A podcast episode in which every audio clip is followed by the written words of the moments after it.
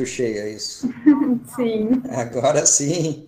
Então, saudações a todas as pessoas que estão remotamente conosco neste encontro. Muito boa noite aos nossos convidados, o professor Marcos Carvalho Lopes, também o professor Ricardo Barbosa Alves. É uma grande satisfação tê-los conosco nesta noite, assim como todas as demais pessoas que estão aqui. É, normalmente nós ouvimos o Marcos né, como entrevistador né, e coordenador do podcast Filosofia Pop, mas hoje a gente está tendo a satisfação de ter o Marcos aqui como nosso convidado especial e como e dessa vez ele vai ser o entrevistado. Então, Marcos, mais uma vez, receba nossas boas-vindas. Estamos muito contentes contigo aqui, tá? O trabalho que você vem fazendo é formidável, não só no, no podcast, né, mas enfim na tua carreira. E depois o professor Ricardo vai te apresentar com um pouco mais de detalhe. Mas mais uma vez, muito obrigado, tá? É, e para quem está conosco pela primeira vez, o programa Diálogos no LAI é um evento de extensão universitária do Laboratório de Análise Socioeconômicas e Ciência Animal, que é o LAI, que é vinculado à Faculdade de Medicina Veterinária e Zootecnia, a FMVZ, da Universidade de São Paulo. Nós ficamos no campus Fernando Costa, na cidade de Pirassununga, no interior de São Paulo. O nosso objetivo com este programa de extensão é proporcionar a toda e qualquer pessoa interessada um momento agradável de divulgação de conhecimento, de troca de experiências, de vivências e de pontos de vista, que nós entendemos que podem contribuir aí para o nosso desenvolvimento, enfim, das nossas pessoas, das nossas carreiras e da nossa sociedade. O meu nome é Augusto Raubergameiro, eu sou professor da FMVZ da USP e sou um dos pesquisadores do LAI. E antes de passar a palavra para o nosso moderador, o professor Ricardo, eu gostaria de dizer para vocês que hoje é um dia muito especial para nós, estamos mais felizes do que o normal, porque a gente está fazendo aí o lançamento oficial do grupo de estudo da filosofia do LAI, que a gente chama de FILAI, certo? Então, fica aqui o nosso, a nossa homenagem ao nosso grupo, né, ao, ao professor Marcos, que vai nos ajudar, então, nesse evento especial, e também fica o nosso convite para que, quem quiser participar. Nós fizemos encontros é, de 15 em 15 dias, de uma hora, para discutir temas específicos. Tá? Nós iniciamos o nosso grupo estudando o pensamento indígena, depois a gente vai passar para a filosofia, o pensamento africano, depois, no final, a gente vai para a filosofia ocidental, então a gente resolveu inverter um pouco as coisas para ver se contamina menos um pouco a nossa cabeça. Não sei se vai funcionar, mas a gente está tentando, tá? Então fica aqui uh, o convite para que todos tenham, se tiverem interesse, participar do grupo de estudo da filosofia do nosso laboratório, tá?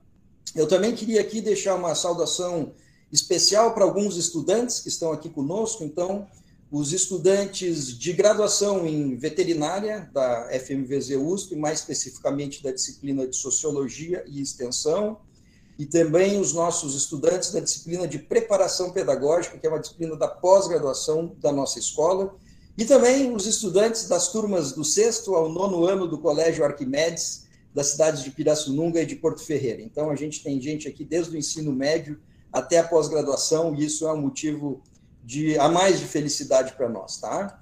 Então, para a moderação dos nossos diálogos de hoje, nós contaremos com a colaboração do professor Ricardo Barbosa Alves, que vai apresentar o nosso convidado, o professor Marcos, e que vai nos ajudar a, articular todos os debates, tá? Então, eu queria rapidamente apresentar o professor. Então, Ricardo Barbosa Alves, ele é graduado em História, em Geografia e em Pedagogia Atualmente é professor de História e de Geografia no Colégio Arquimedes, nas unidades de Pirassununga e de Porto Ferreira. Ele tem mestrado em História pela Unesp de Franca, e o professor Ricardo também é o coordenador de um outro grupo de estudo que nós temos, que é o Grupo de Estudo da História da Agropecuária e da Ecologia, que nós chamamos de GEAI, da Faculdade Veterinária da USP. Tá? Então, com essas palavras, professor Ricardo, eu te passo é, o comando aí da, da nossa conversa. Muito obrigado pela tua presença e fique à vontade. Primeiramente, boa noite a todos. É, obrigado pela oportunidade tá, de ter uma oportunidade tão importante dessa, de discutir uma coisa tão vital para a vida humana que é a filosofia. Todos nós somos filósofos, em algum momento discutimos isso. Obrigado por abrir espaço para pessoas que estavam longe da universidade, como pessoas que estavam ausentes, como eu, e deixei de de fato de estudar e fazer estudos mais elaborados. Uh, agradecer aos estudantes e todas as pessoas que estão aqui por deixar um tempinho para vir ver uma coisa tão importante que a gente renega durante os nossos dias, tão agitados nesse mundo tão pós-moderno que a gente vive. Celebrar isso é muito importante e vocês são pessoas muito queridas que espero que tenham uma boa noite, uma boa jornada com o Marcos apresentando o que ele vai apresentar. Eu vou apresentar o Marcos, aí o Marcos faz a palestra e depois nós abrimos para a conversa, para o diálogo, que é o mais importante, que a vida é feita de diálogo, de, uma, de um negócio muito importante que é estabelecer contato entre os humanos, para tentar melhorar a vida e os aspectos de onde nós estamos, que isso é importante. Em relação ao FILAI, fica o convite para todos vocês, o Augusto, o professor Augusto é uma pessoa muito ampla e muito aberta em relação a isso, de fato é um progressista, abre a academia para todas as pessoas, vocês são todos convidados, tem os links aí depois, se tiverem interesse, é só colocar, vocês serão bem-vindos para ampliar os estudos. Mas para estudar, você tem que estar disposto a fazer isso e nós queremos as pessoas dispostas para fazer isso. Esperamos que vocês venham participar das, das nossas reuniões, que são reuniões bem produtivas e bem saudáveis no aspecto de se desenvolver como humano e buscar de fato a construção de, dessa, ideia, dessa ideia que é ser humano. É uma ideia ser humano e a gente precisa se reconstruir todo dia e passar a construir com alteridade é a coisa mais importante que nós temos. Conviver com pessoas diferentes, com espaços diferentes, faz a gente ampliar os nossos saberes. Espero que vocês tenham uma boa noite eu vou apresentar o Marcos agora, que é o nosso convidado. Muito obrigado, Marcos, por, por vir aqui e dar o, tempinho seu para poder apresentar uma, uma situação tão importante que é a filosofia. O professor Marcos Carvalho Lopes nasceu em Jataí, Goiás, é pós-doutor em Literatura, Cultura e Contemporaneidade pela PUC Rio de Janeiro, doutor em Filosofia pela Universidade Federal do Rio de Janeiro, mestre em Filosofia pela Universidade Federal de Goiás e licenciado em Filosofia pela Universidade Federal de Goiás. É professor na Universidade de Integração Internacional da Lusofonia Afro-Brasileira, Unilab, onde trabalha com filosofia africana. Autor de Canção, Estética e Política, Ensaios Legionários, Mercado de Letras 2012, Máquina do Medo, PUC Goiás 2013. Bota Fala, Ocupando a Casa Grande, Pedro e João 2019. Atualmente desenvolve o site e podcast Filosofia Pop, que é aberto a todos vocês o Marcos vai falar um pouquinho melhor sobre isso, qual, é o tempo que ele apresenta os, uh, os podcasts. Uh, uh, sinto um prazer enorme de ter você aqui, tá, Marcos? pessoas como você que colaboram para a nossa existência, para a nossa melhora como indivíduos, são importantíssimas, ainda mais em cenários tão difíceis que a gente vive, de tanto retrocesso. É muito bom contar com você, com, com pessoas como o professor Augusto, que abrem espaço para a gente poder discutir de verdade mesmo a existência nossa, a existência de outros seres que fazem parte desse planeta, que é o nosso planeta, e de todos os seres vivos que estão aqui. Muito obrigado, boa palestra. Sinta-se à vontade que a casa é sua. A Casa do Saber sempre está aberta para as pessoas que querem divulgar o saber. Muito obrigado, Ricardo. Vou agradecer também ao Augusto e a todo o pessoal que faz parte do LAI e do, desse projeto é, parabenizar a iniciativa desse projeto de grupo de estudo de filosofia. É, e vou corrigir uma informação também, porque é uma informação que foi modificada há pouco tempo. Eu não estou mais trabalhando na Unilab, né? Eu trabalhei durante oito anos na Unilab, agora eu estou voltei para minha cidade natal, que é Jataí, agora eu estou trabalhando na Universidade Federal de Jataí, uh, no curso de Direito, né? Uhum. E quando vocês falaram da, do, da perspectiva da, do, próprio projeto de vocês, eu fiquei pensando que no, uma convergência, porque é, eu pensei que fazer um, um projeto a partir da, da questão da, da soja, né? E fazer uma metafísica da soja e mostrando o lugar diferente do solo em diferentes culturas, uh, pegando a filosofia africana para mostrar como você, em África, você não tem a propriedade privada do solo, né? E o pessoal acha que é só plantar soja em qualquer lugar e tudo vale o mesmo tanto, né? A soja é universal. Então, é, a gente tem que pensar a parte do lugar. Agora eu estou em Jataí, mas a filosofia africana está comigo também, porque foram oito anos e foi um aprendizado para mim muito importante.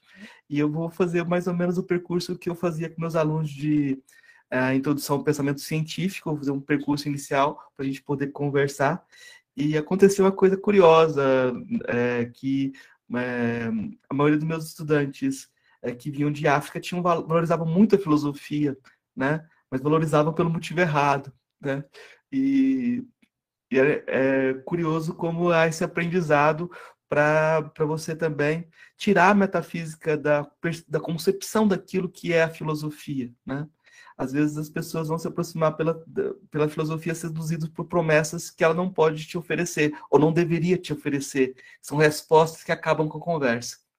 Aquele tipo de resposta que, pronto, eu tenho uma resposta e essa é a verdade e acabou a conversação. Não dá para fazer filosofia assim, não dá para fazer ciência assim, né? Então, é, esse pressuposto talvez não seja um pressuposto é, do senso comum que a gente tem que resgatar e ver de onde que vem. E aí, a pergunta que o, o, o Augusto me fez, é uma pergunta que é, já me, me faz dar um passo atrás, porque ele pergunta por que a filosofia é essencial para a ciência, né? Um, tudo que fala de essência já me dá um arrepio, assim. e aí eu vou tentar diminuir o poder dessa palavra para a gente poder trazer ela em algum sentido que seja interessante para a gente. E eu tinha preparado até uns, uns slides, eu vou tentar não utilizá-los, vou utilizar só na medida do possível, né? Vou tentar seguir no caminho do diálogo mesmo. Mas, veja, uh, essa ideia de que algo é essencial, é, para explicar isso, todas as palavras têm história, e aí eu tenho que contar toda a história da filosofia. O filósofo sempre faz isso, ele vai lá e começa tudo nos pré-socráticos. Eu vou fazer isso de novo, gente. Só que peço desculpa, mas só para dar um, um, É um fragmento que eu acho muito interessante, o um fragmento do, do Heráclito de Efeso, que ele diz algo assim: que uh, um monte de, de coisas desordenadas é como a mais bela harmonia. E aí, esse monte de coisas desordenadas é uma palavra que ele usa, é sarma. A mais bela harmonia é, tem essa ideia do kai kalagotos, um melhor, um mais, mais bonito, né? E o Heidegger, comentando esse trecho, ele fala que a sarma, essa desordem, é o contrário do logos. O logos é o discurso ordenado, o logos é a palavra, a razão.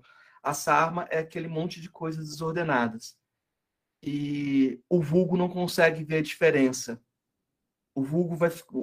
Você tem que ter muito, muita capacidade para chegar ao ponto de ver a diferença entre as duas coisas, de ver a beleza onde estaria a desordem também.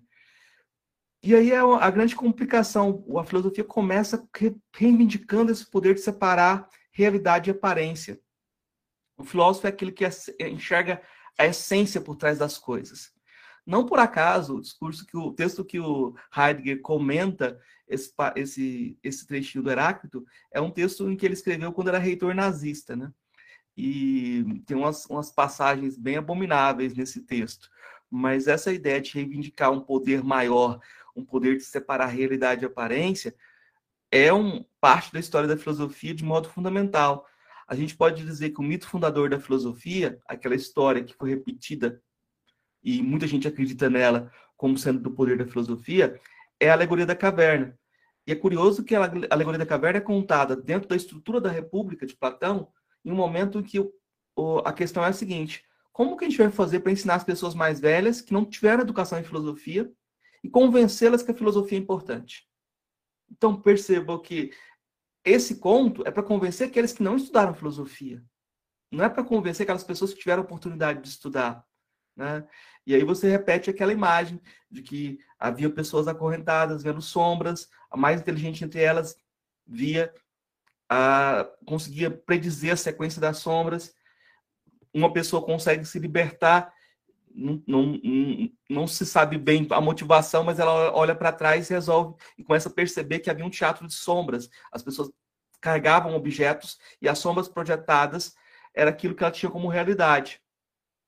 Com muita dificuldade, ela vai sair daquele lugar percebendo que o que ela via não era verdade. Ela começa a se esforçar para sair daquela posição que ela estava e vai fazer um, vai ter um caminho muito difícil para conseguir sair da caverna, né?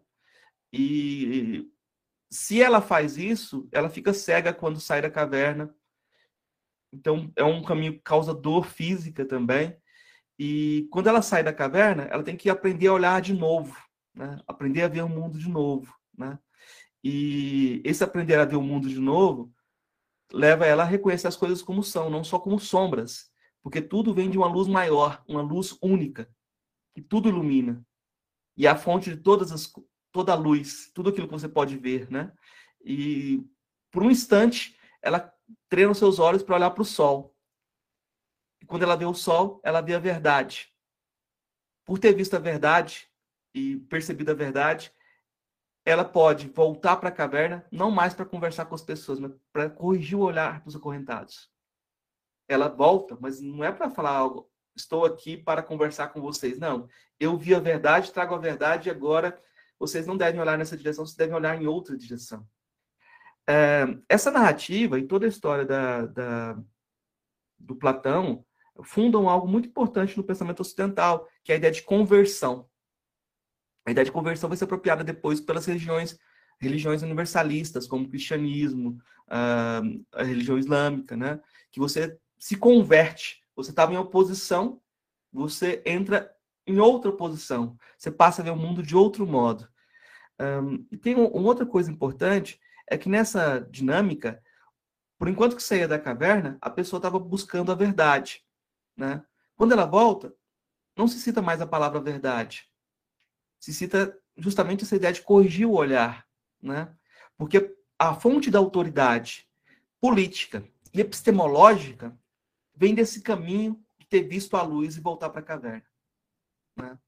Então, a posição do filósofo devia ser a posição dessa pessoa que voltou e teve a humildade de voltar, porque ela não precisava voltar, podia ficar lá é, contemplando, porque você fica na dúvida sobre o que é esse negócio de ver a luz.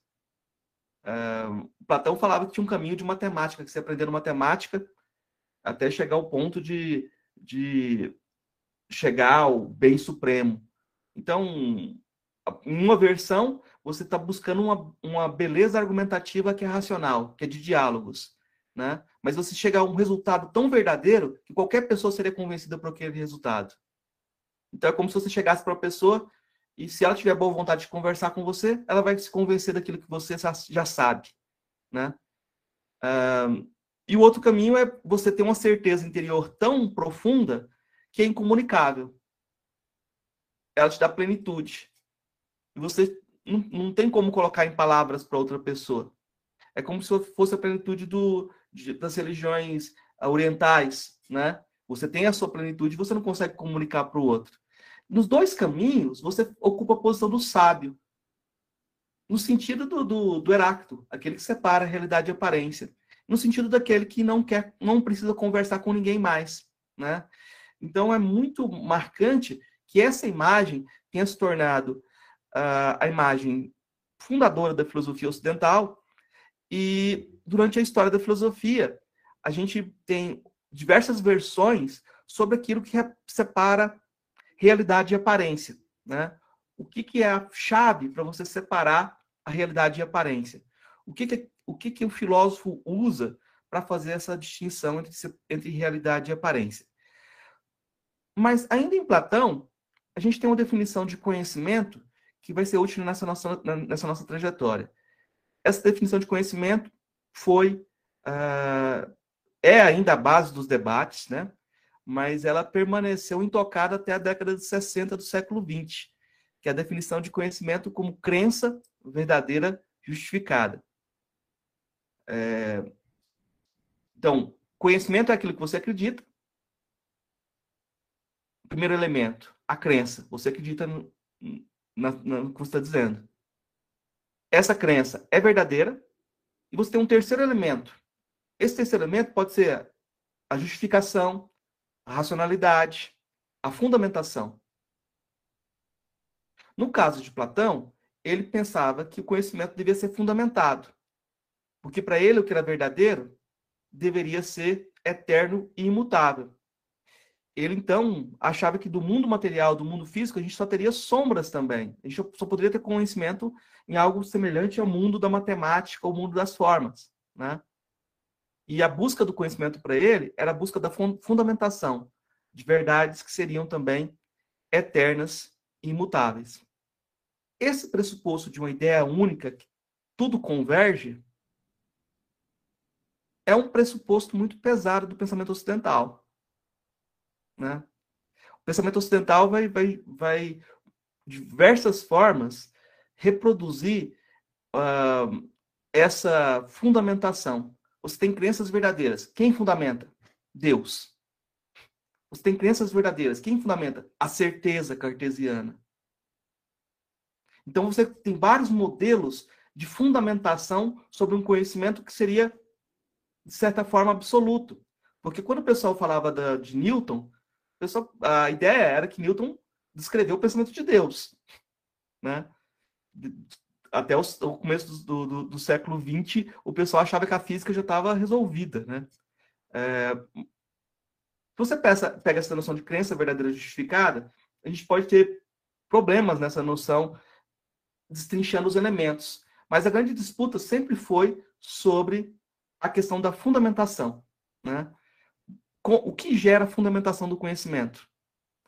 E na, em, em, 1963, uh, ah, um professor de filosofia chamado uh, Edmund Gettier, ele fez um paper de, acho que tem três páginas. Nesse paper ele refutou Platão.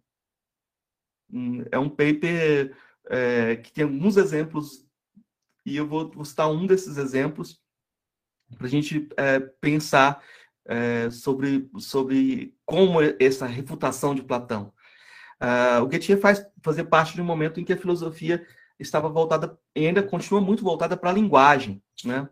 Então, a ideia de ter conhecimento é, é você afirmar frases que sejam fundamentadas. Né? E se procurava um, um método para fundamentar a linguagem, né? de forma uh, que você tivesse conhecimento no mesmo sentido de crença verdadeira fundamentada. O Gettier é, cria um exemplo é, que corresponde a essa narrativa. Vamos dizer que tivessem é, duas pessoas é, procurando emprego. Né? É, vou colocar aqui o Beto é, e o Teles. O Beto e o Teles estão procurando emprego. Né? O Teles sabe que o Beto tem uma rede de relações muito, muito densa. O Beto é amigo de todo mundo, inclusive do dono da, da fábrica da empresa que está sendo oferecida a vaga. Aí o Teles está conversando com o Beto e o Beto fala assim: Poxa, tô com, tô com uma nota de 200 reais aqui no bolso, nunca tinha visto essa nota e mostra, mostra para o Teles essa nota de 200 reais. E os dois vão para a entrevista. É, o Teles acha que foi mal na entrevista e sai e fala para o Beto. A pessoa que vai passar nessa entrevista está com 200 reais no bolso. Está com nota de 200 reais no bolso. Tudo bem. Mas o que acontece no exemplo é que o Teles não sabia, mas ele tinha uma nota de 200 reais no bolso. Não me diga como. Alguém colocou uma nota lá e ele não sabia que ele tinha essa nota de 200 reais no bolso.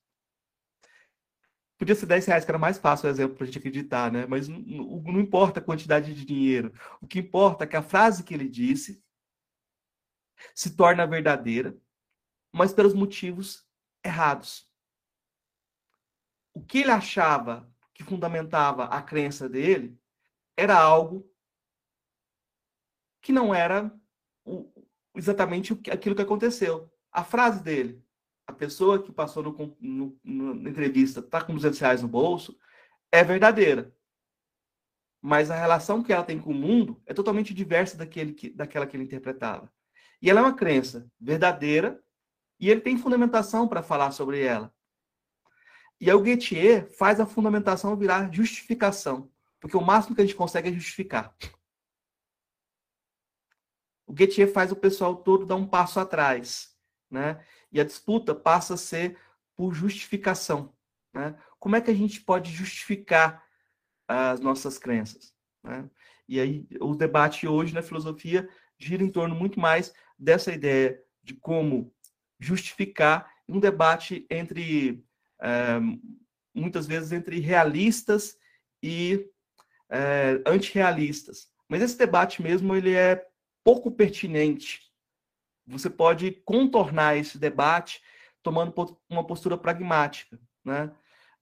Um, qual, qual, seria essa postura pragmática? É, em primeiro lugar, é, considerar que tanto antirrealistas quanto realistas tem um consenso sobre aquilo que a ciência aceita como verdade. Existem crenças básicas dentro do discurso científico que todos eles aceitam. Existem consensos científicos que não estão em disputa dentro da filosofia da ciência. Né? A gente não sabe se os, os, uh, as entidades que a gente fala da física, algumas pessoas falam que elas existem, outras falam que não existe, que a idealização pouco importa em relação ao resultado, que as pessoas tomam como dado. Né? Uh, então você parte de um, de um certo consenso, né? e uh, o outro pressuposto é justamente uma postura anti-essencialista. É parar de fazer essa pergunta. Porque você não, vai conseguir responder essa pergunta. Né? Você não precisa ter uma resposta sobre uh, se a existência ou não existência da, da, essa, essa pergunta é uma pergunta que não faz parte do jogo da ciência no seu dia a dia. Né?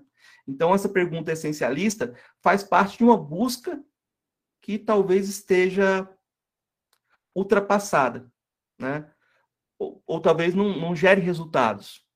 O problema que a gente tem é que é, algumas pessoas acham que uh, se, cair no, se a gente cair num tipo de relativismo, a gente vai é, é, toda a capacidade de ter conhecimento. Porque o conhecimento vinha da, da fundamentação sólida, né? Mas é, existem vários tipos de relativismo e níveis de relativismo, níveis de aceitação de crença. A gente tem que ver qual que é melhor que o outro porque a questão agora passa a ser justificação. A gente não tem como ter fundamento absoluto. Né?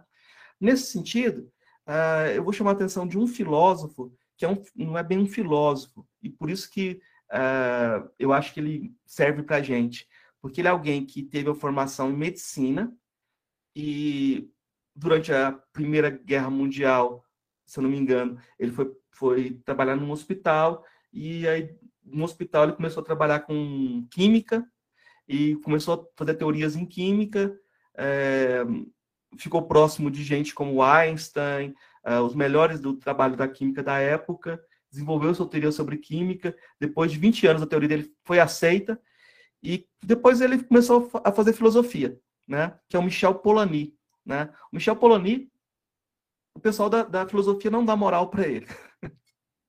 e geralmente o pessoal da química não dava moral para ele também, porque ele veio da medicina. É como se você saísse de uma área e o pessoal, muda para outra área e o pessoal, não. É, você não tem a linguagem da tribo. E o ponto que ele chama atenção é, é que o conhecimento para ele não pode ser pensado só na dimensão linguística. O conhecimento tem uma dimensão tácita. É uma dimensão que você não consegue pegar, colocar em palavras. É como se você falasse que o que une a crença verdadeira, justificada, fosse alguns elementos que não podem ser ditos. Né? Esses elementos que não podem ser ditos incluem para Polanyi autoridade, né? para ele, a ideia de uma verdade absoluta que negava a autoridade era um, um grande erro, um grande problema até inclusive político. Para ele, essa ideia de autoridade é importante. Né? É, também a ideia de um conhecimento de primeira pessoa, no momento que todo mundo está destruindo o sujeito, a subjetividade, vem um Polanyi e fala: existe um tipo de conhecimento de primeira pessoa que deve ser valorizado. A gente tem que pensar em como ele se dá, né? E o outro elemento, uh, além desses dois, deixa eu pegar minha cola aqui, é a crítica dessa ideia da neutralidade científica, né? Uh, deixa eu ver se ah, ah outros, outros elementos aqui. É, a ideia de que uma postura não participativa, que é a ideia de que a ciência é neutra, né? e a ideia de que a experiência é o que fundamenta o conhecimento. Né? O Polanyi vai destacar que existem elementos que não, não linguísticos que estão dentro do jogo de aprender uma ciência. E quando ele explica esses elementos, uh, você vê que tem sim um saber fazer em algumas áreas. Por exemplo, na medicina, você aprende a operar tocando corpos. Você tem que aprender a tocar os corpos. Como você aprende a andar de bicicleta, né? Você tem que aprender a fazer algumas coisas que não podem ser traduzidas em palavra. Como é que você vai explicar para uma pessoa se ela não tem aquela experiência sensorial, né? Ah, mas ele traz um elemento muito importante, porque o Poloni está pensando em algo que geralmente não destaca, que é a ideia de criatividade. E ele vai destacar que a criatividade muita, vai ter que ser pensada nessa tradução das crenças uh, de primeira pessoa que são tácitas, né? E essa perspectiva dele vai ser aplicada em várias áreas, né? Tem aplicações, inclusive, na, na, nas grandes empresas japonesas, o pessoal aplica essa ideia de conhecimento tácito dele voltado para inovação, né? E é, são exemplos muito curiosos, assim.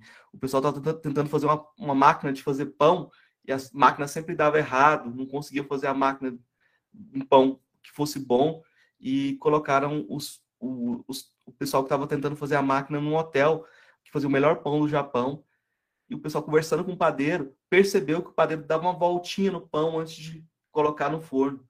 Dava uma torcida no pão antes de colocar no forno. Aí eles tentaram repetir isso, o resultado melhorou muito mais, muita qualidade do pão.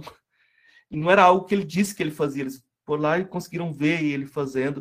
Uh, e aí isso é, modificou a forma como eles pensaram essa máquina. Mas eu queria ressaltar essa ideia de conhecimento tácito por outra coisa. Uh, a filosofia vai ser essencial para a ciência quando a gente começa a pensar na justificação e começa a recontextualizar o conhecimento e recontextualizar as dimensões que estão silenciadas, né? Aí a gente começa a criticar a injustiça epistêmica, os lugares de poder, os lugares de fala, a distribuição de espaço de atenção, né? Uh, e diversos fatores que não entravam dentro do, da investigação de fundamentação do conhecimento. Então, um exemplo, há pouco tempo saiu um, um texto, um livro sobre epistemologia aplicada, eles estavam estudando como o Twitter gamifica a forma como a gente se comunica, né? Porque você tem a, questão dos likes, das retweetadas, dos seguidores, e aí você começa a fazer o jogo de uma comunicação que gera esse tipo de rendimento. É como se fosse um, um, um game, né? Em que você vai, ser, vai ter retribuição sobre os seus atos. Mas o que o autor diz de mais interessante é que ela cria um agenciamento. Quando você começa a entrar no Twitter, você começa a agir de acordo com aquelas normas. Né? Que, que implicações isso tem sobre a nossa forma de comunicar no cotidiano? Uh, o Twitter gosta muito de, de coisas polarizadas. Um discurso mais ponderado não tem espaço no Twitter. Será que isso tem implicações políticas? Será que isso tem implicações na forma como a gente está vendo o mundo? Porque essa gamificação, ela está lá no Twitter, mas está no nosso Lattes também. Né? A gamificação, nesse sentido de retribuir, de pontuar, né?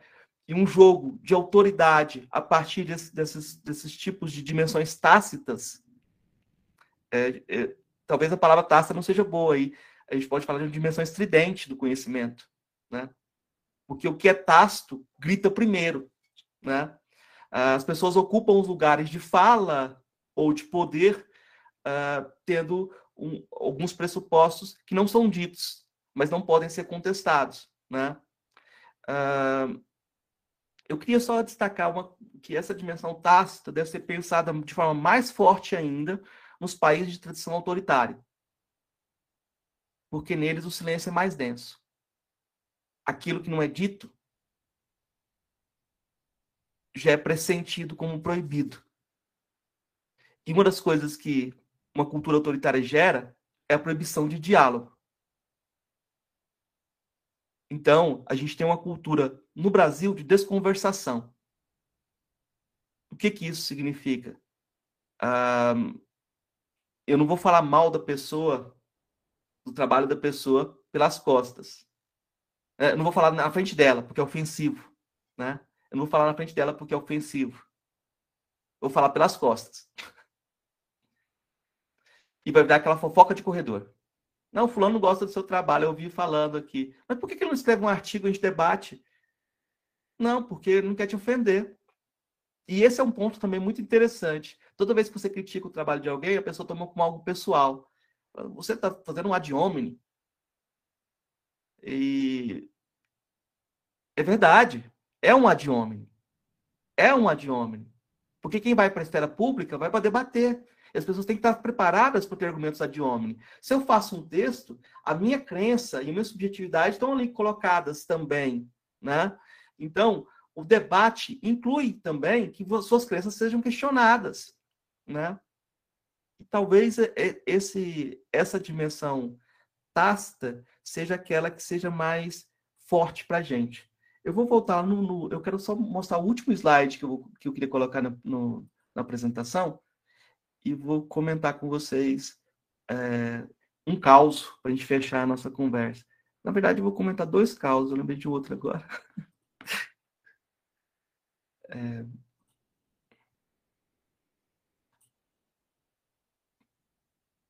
Deixa eu ver se está tá certo.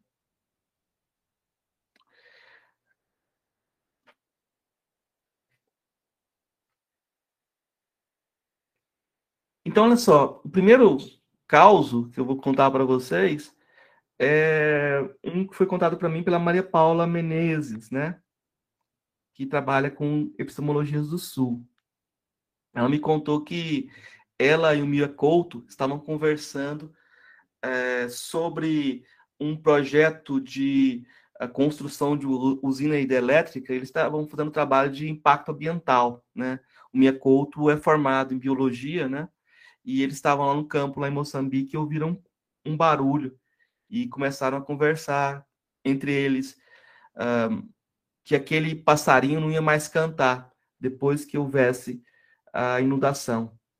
Então eles estavam ouvindo algo que ia desaparecer depois que a, a, usina fosse feita e que houvesse a, a inundação. E estavam lá comovidos com isso e perguntaram para o guia local deles qual era o nome desses passarinhos né? E o guia falou: Olha, eu não sei como vocês chamam lá na capital, não, mas aqui para a gente isso é um sapo. Então, história 1. Um.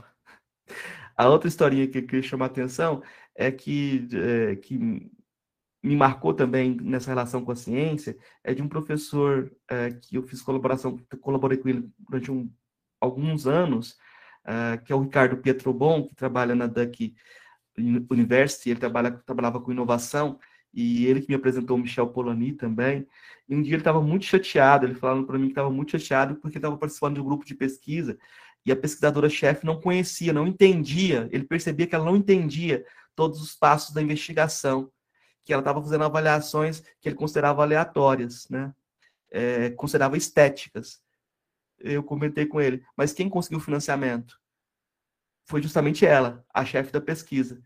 Então, tem uma aura necessária. Você me apresenta o Michel Poloni, não quer levar em conta o trabalho dele. Hoje em dia, ninguém precisa conhecer tudo, né? Mas você precisa organizar o saber e fazer com que o saber funcione, né? E talvez isso aquela aquela pessoa conseguia fazer. Aí ele concordou, né? Concordou com essa avaliação depois.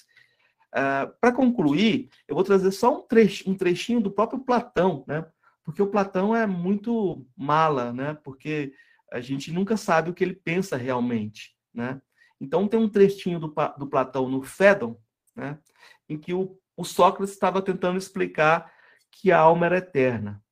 Mas e você vai pensar assim, por que, que ele estava explicando isso? Ele tava, é o, o diálogo que ele conta, a, que o Platão conta, o momento que ele vai beber cicuta. Então, se a alma é eterna, não tem problema, gente é uma justificativa para que os amigos dele não se preocupem, porque, uh, na verdade, ele vai para uma, uma vida melhor do que essa que a gente tem, porque ele está indo para uma dimensão eterna. Né? Mas no meio do diálogo, é, tem uma passagenzinha que não, não parece ter conexão com a argumentação.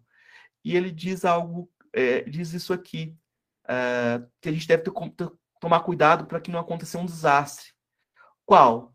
O de nos transformarmos em inimigos da ciência em misólogos, assim como há alguns que se convertem em inimigos dos homens, em misântropos, pois não há maior mal do que tornar-se inimigo da ciência. Aliás, desenvolve-se do mesmo modo, tanto o ódio à ciência como o ódio aos homens. O ódio aos homens, a misantropia, penetra nos corações quando confiamos demais numa pessoa sem nos acautelarmos. Quando acreditamos que uma pessoa é boa, sincera, honesta, e vimos a descobrir mais tarde que tal, que tal não é, que pelo contrário, é má, desonesta e mentirosa. E se isso acontece repetidas vezes ao mesmo homem, justamente a propósito daquelas pessoas a quem considerava como seus melhores e mais sinceros amigos, esse passará finalmente a odiar todos os homens, persuadido em que em ninguém há de encontrar a menor qualidade boa. Acaso não notaste que efetivamente as coisas se passam dessa forma? Sim, respondi, justamente desse modo. E o Sócrates conclui: e proceder assim não é, acaso, proceder mal? Não é claro que esse descrente vive entre os homens, sem entretanto conhecer a humanidade? Se procedesse com juízo, notaria que bem poucos homens são absolutamente bons ou maus, e que números são os que se encontram entre esses extremos. Né? Ah, esse, esse é um trecho do Fedon que me chamou muito a atenção, porque é um trecho antiplatônico. Né? É um trecho que serve como um diagnóstico antiplatônico. É só como se um Platão jogasse a isca para você. Olha, olha, eu estou falando da alma eterna aqui, mas não creia nesses absolutos. O caminho desses absolutos pode ser da grande decepção. E a gente pode pensar até que ponto que a gente é contaminado pelo platonismo e depois cai nessas posições de misantropia, de, de é, ódio ao conhecimento, porque você não vai ter o conhecimento absoluto. Então, a filosofia vai ser essencial para a ciência se a gente pensar essa ideia de essência descarregada desse poder do absoluto. Né? Se a gente pensar a filosofia como um diálogo, como a ciência efetivamente é também. É isso, gente. Obrigado, Marcos, pela, pela palestra. Muito bem apresentada. Os fenômenos que a gente tem dos humanos, né? ah, interessantes. Pessoal, a gente abre para as perguntas. Vocês podem fazer as perguntas de forma escrita, se acharem melhor, podem colocar no chat. Ou se tiver a preferência, podem fazer de forma oral, mas precisa se colocar no chat que quer fazer. Temos um amigo aqui, João, é, Marcos, um grande amigo. Eu tive o prazer de dar aula para essa pessoa, uma pessoa muito querida, que é o João. Eu vi aí, o João já levantou a mãozinha já, acho que é o João, o João Razi. Oi, foi no é... aluno, foi no aluno. Foi queria mandar um abraço para o meu antigo professor Ricardo, ah. grande professor de Geografia e História. É, queria parabenizar primeiro também a palestra do professor Marcos Carvalho Lopes. É, eu acho muito importante e relevante, principalmente academicamente, para diversos cursos das ciências naturais, é, essa abordagem da filosofia da ciência, essa discussão sobre o que é o conhecimento. E eu queria, a minha pergunta, ela, ela tem três é, características, né? É, três motivações, mas com uma pergunta última. E a, a pergunta é basicamente, é, você acha desafiador o ensino de filosofia da ciência, em mostrar a interação da filosofia com a ciência? E aí, as três motivações dessa pergunta é, a, a maneira que a filosofia se estrutura academicamente e no ensino básico é uma maneira ocidentalizada, né? Então já começa um viés teórico europeu, muitas vezes, e isso acaba impedindo os alunos, eh, tanto da graduação quanto do ensino básico, de ter uma visão um, pouco, um pouquinho mais ampla da filosofia e, consequência última, da interação da filosofia com a ciência. Segunda motivação é que a filosofia muitas vezes não é abordada de maneira temática, mas de maneira cronológica e de autores da filosofia que se restringem a homens europeus e etc. E também isso acaba limitando é, a, a, abordagem do professor acadêmico e de ensino básico mostrar a interação da filosofia com a ciência também, né? E com outros temas e pautas sociais, né? E a última também, que eu acho uma das mais importantes também, é que a filosofia é enquadrada como ciências humanas sendo que, se a gente se perguntar muitas vezes o que é filosofia, é muito engraçado e vai chocar um pouco isso, mas ela às vezes se parece até com é, prática de mate matemática teórica pura, assim. É, quando a gente se pergunta às vezes o que é filosofia, às vezes a gente acaba até se confundindo a filosofia a matemática, não sei o quê.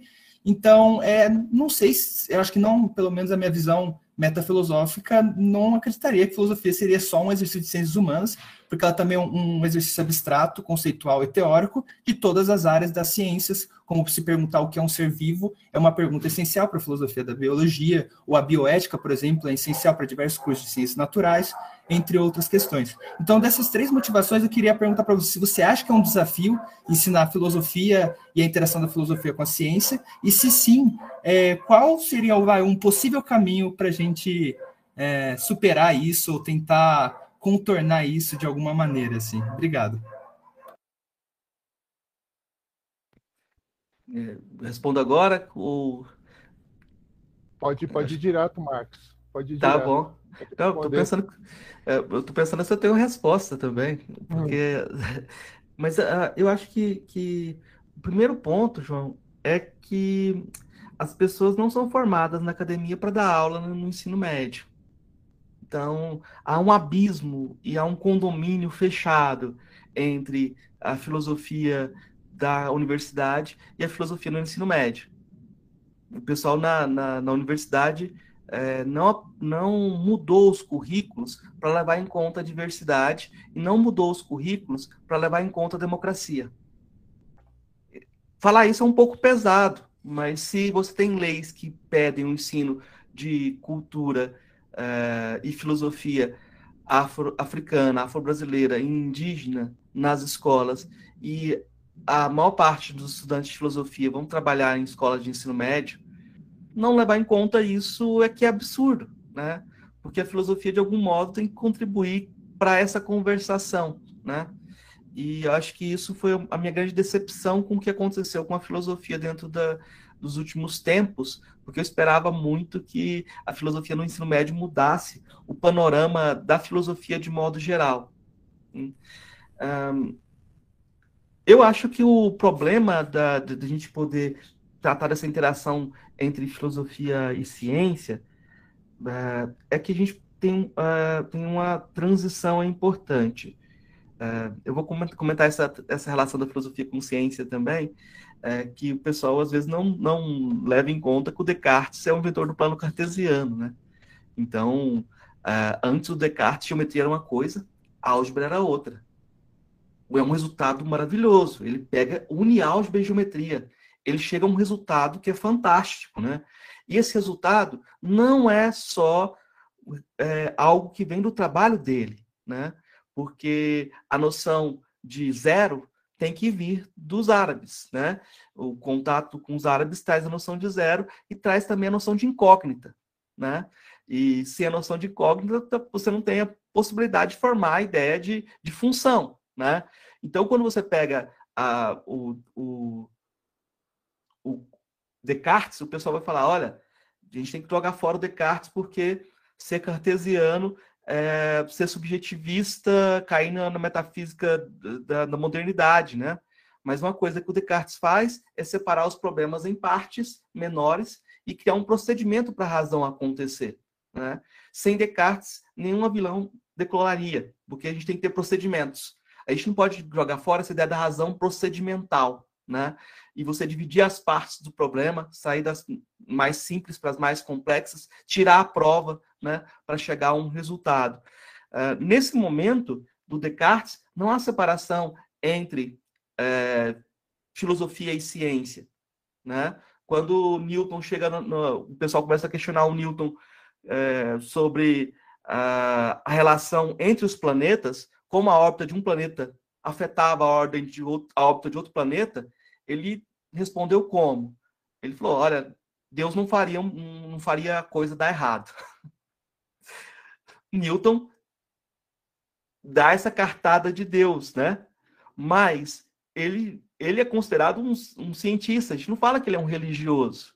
Essa separação entre as áreas só vai acontecer com Kant, né? Com Kant acontece essa separação entre as áreas.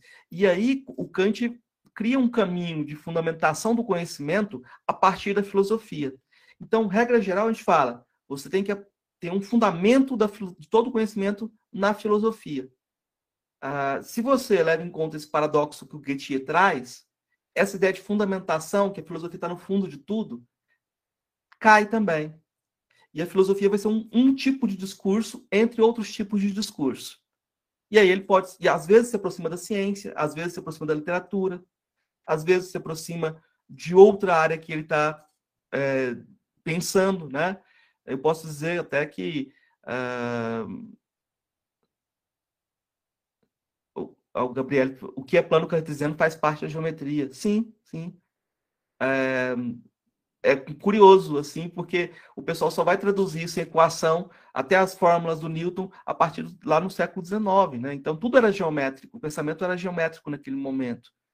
Então, é, o que eu quero dizer também é, com, com essa historinha é que a fundamentação deixou de estar em Deus e passou a estar na ciência. Essa passagem acontece mais ou menos no século XVII e coincide com a criação do racismo né, científico, porque antes o racismo era baseado na religião. Né? Então, é, essa ideia de fundamentação ela tem uma transição de, de Deus para a ciência. E aí você começa a mudar o discurso. Você não vai salvar as almas, você vai civilizar, né? A ideia de progresso, iluminismo, etc. Uh, o problema é que a gente tem que questionar essa ciência desse jeito. Se a gente permanecer com esse ideal de ciência, aí não vale a pena, né? Nem fazer esse diálogo desse jeito. A gente tem que repensar a ideia de ciência e a gente vai pensar tudo como conversação também, né? Todas as áreas do conhecimento são parte da conversação da humanidade, conversações especializadas, né? Grupos especializados que remetem, repetem o gesto de Platão de separar um grupo na academia para estudar um tema específico, né? Então, é, eu acho que é por aí. Agora, como, como resolver esse drama dentro da academia brasileira?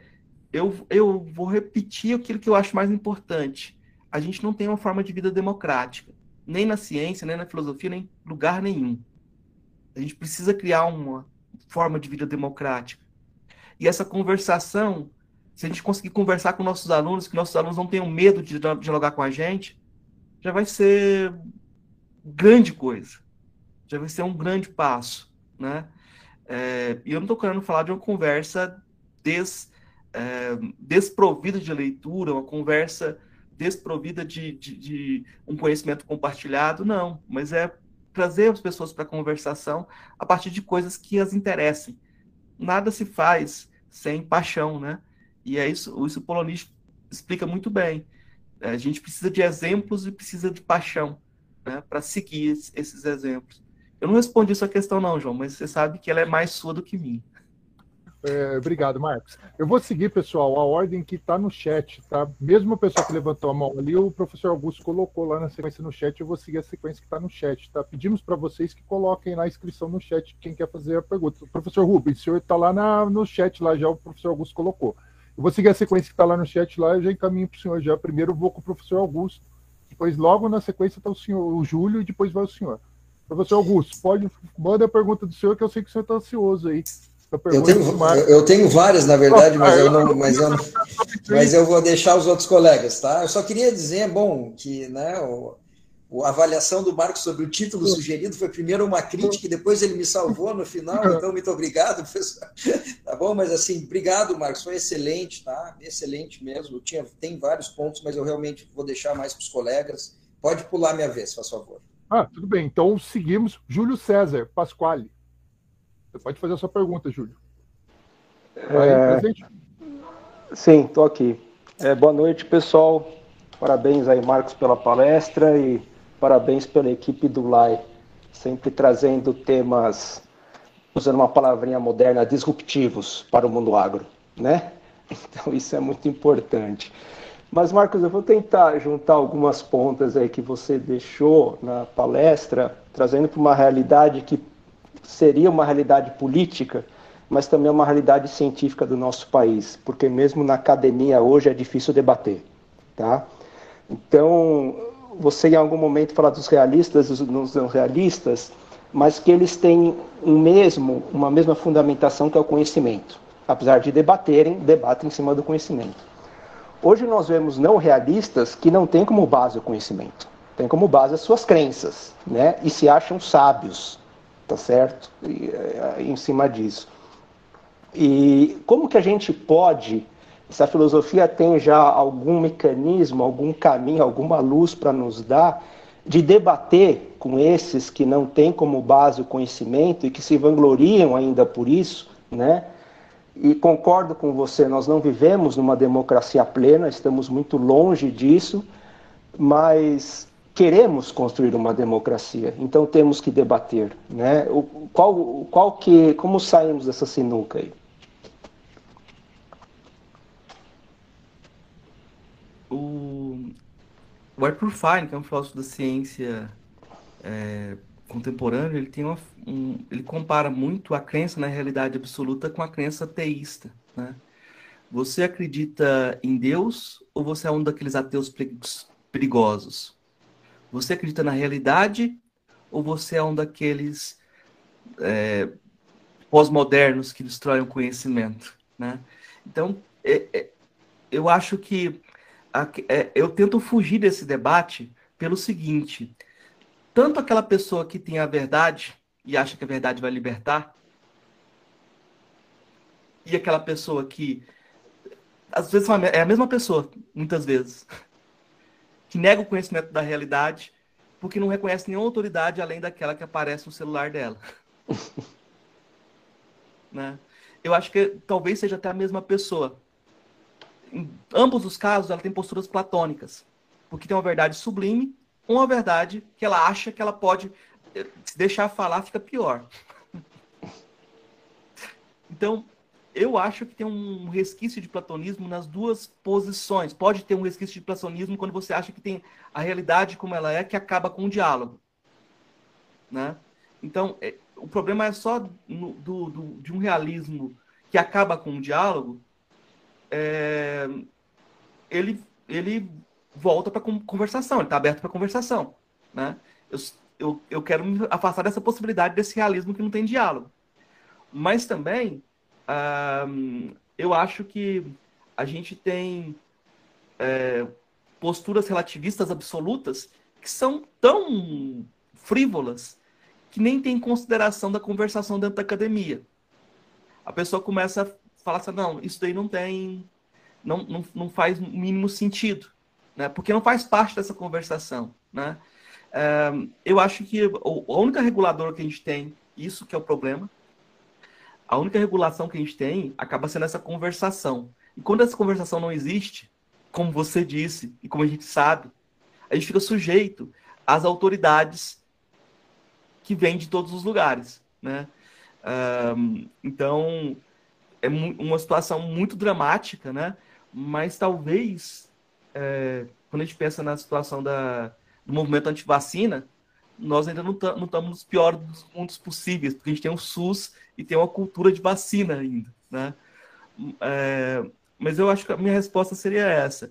É, eu acho que o, a gente não tem que ter tanto medo do relativismo, porque de alguma forma a gente tem que deixar as crianças em abertas para ter conversação, né?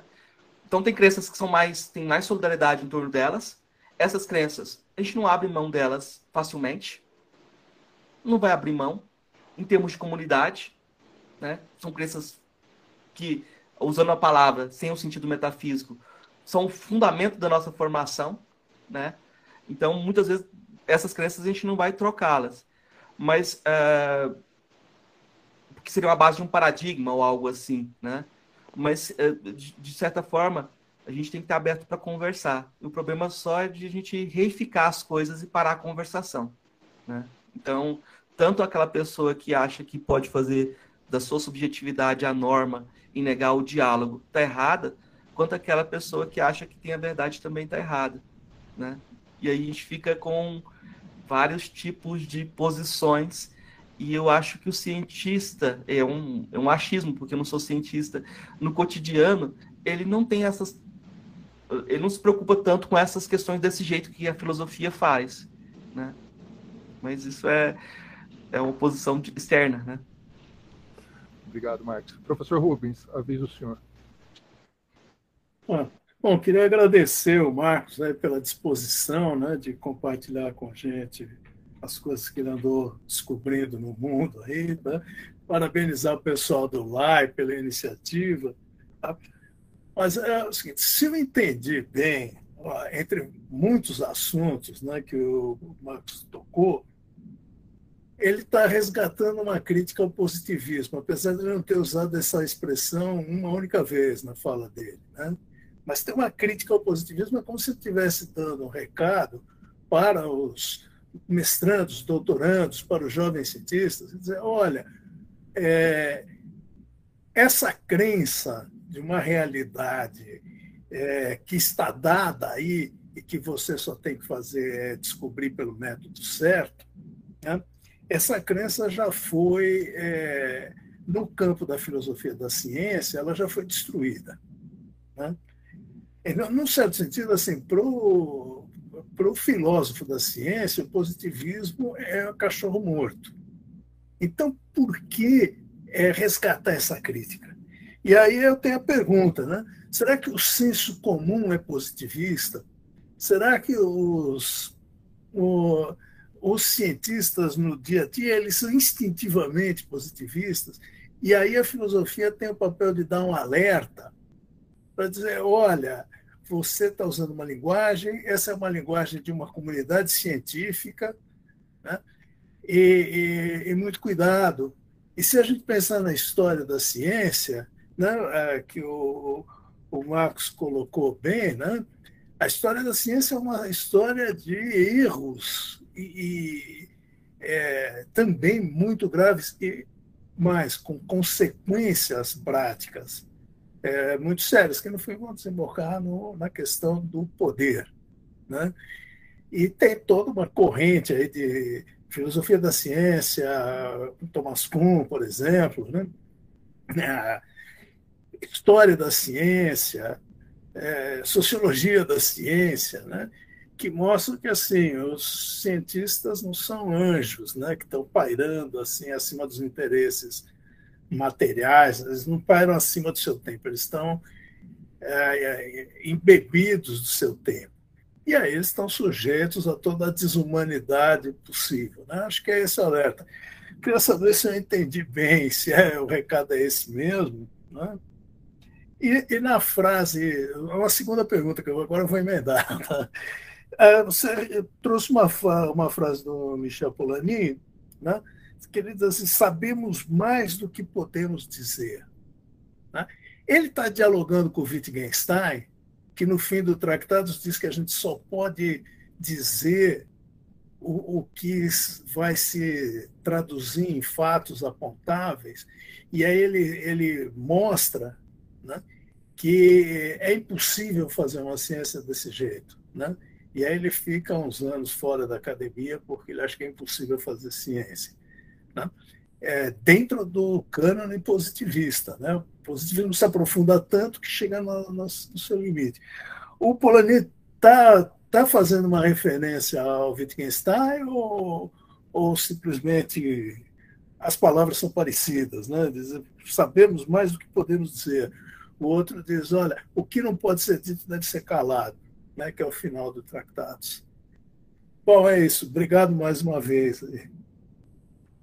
Maravilha, Rubens. Você me deu a oportunidade de um diálogo muito rico também com essas questões, porque tem tensões que a gente não resolve, a gente coloca elas, né? a gente tem que ver como elas são respondidas, como elas são percebidas. Uh, essa frase do, do Polanyi, ela não tem referência ao Wittgenstein, pelo menos direta, porque ele não tinha formação em filosofia. O Polanyi não tinha formação é, e, e, uma das coisas que fez ele não ser bem recebido é que não dialogava com nenhum, nenhum dos Wittgensteins. Então a posição dele era aquela posição de alguém que veio da, uma formação científica e é, geralmente quando a gente tem uma formação de outra área, as leituras que a gente faz não são aquelas leituras que, que o pessoal da área faz, né? Então por ali era um, era um outsider, né? Isso também permitiu ele ser mais criativo, né? E eu acho que tem uma diferença. Você colocou bem. É, essa diferença do lugar do silêncio, né? O silêncio para o Wittgenstein paralisa, né? É o silêncio daquilo que a gente não pode fazer, né? Uh, e, e, o Polanyi enfatiza esse silêncio. Eu trouxe essa ênfase no silêncio porque esse silêncio ele é ele é ambíguo, né? Pode ser o silêncio conservador, pode ser o silêncio de posturas revolucionárias, pode ser o silêncio da fé católica dele. Né? Ele abre espaço para todos os monstros saírem do armário. Né? E todos os monstros que habitam as nossas vidas e que vão para além do positivismo. É, nesse sentido, eu acho que a, a sua provocação é muito feliz, assim. Essa terapia que eu proponho, porque é um momento de terapia no sentido do Wittgenstein, mas é uma terapia pragmatista no sentido do Hort também, ela acaba sendo útil porque a maior parte das pessoas ainda tem um vocabulário, e a gente cai num vocabulário platônico, a gente cai num vocabulário positivista. Isso porque nossa linguagem é marcada por esse vocabulário, né? Então, um, a gente acaba caindo. No cotidiano, uh, o problema talvez seja o, o, contrário, Rubens. Eu acho que aí tem uma coisa interessante. O Hort achava que a maior parte das pessoas seria teria crenças uh, estáveis e os cientistas teriam mais capacidade de jogo, os cientistas criativos né, teriam mais capacidade de mudar sua linguagem. E se um país periférico como o Brasil criou uma situação em que as pessoas não acreditam em nada. Não acreditam nem na própria linguagem. Que elas não são positivas porque não são positivistas porque no Brasil cada um tem sua religião pessoal, tem contato pessoal com Deus. Então, talvez a gente tenha outra, tem que pensar como funciona esse jogo aí mas o, alguns autores, como Paulo Arantes, a gente conversa, conversando sobre isso, é como se a des, desconstrução tivesse dado certo no Brasil e virou o senso comum. E quando a desconstrução, desconstrução vira o senso comum, como é que a gente faz, faz para fazer qualquer coisa? Tudo está destruído. Então, é, eu acho que o nosso problema talvez seja, seja diferente, né? Mas que é um problemão, é. Obrigado, Marcos. Gabi, pode fazer a sua pergunta. Por quanto tempo teve racismo na Argentina?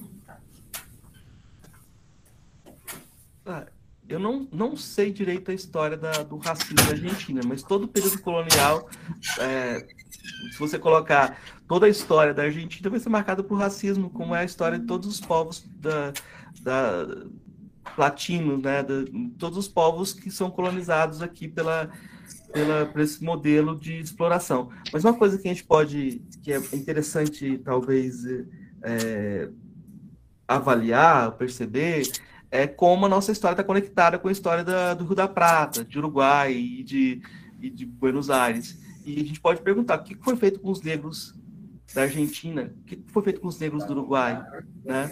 Se você chega em Montevidéu, lá é como se existe uma, uma separação muito mais forte do que a separação que acontece dentro do, dentro do Brasil, né? Mas, se você for olhar em termos históricos, essa costa do Brasil, que vai do, uh, da Bahia até o Rio da Prata, tinha um comércio em comum, né?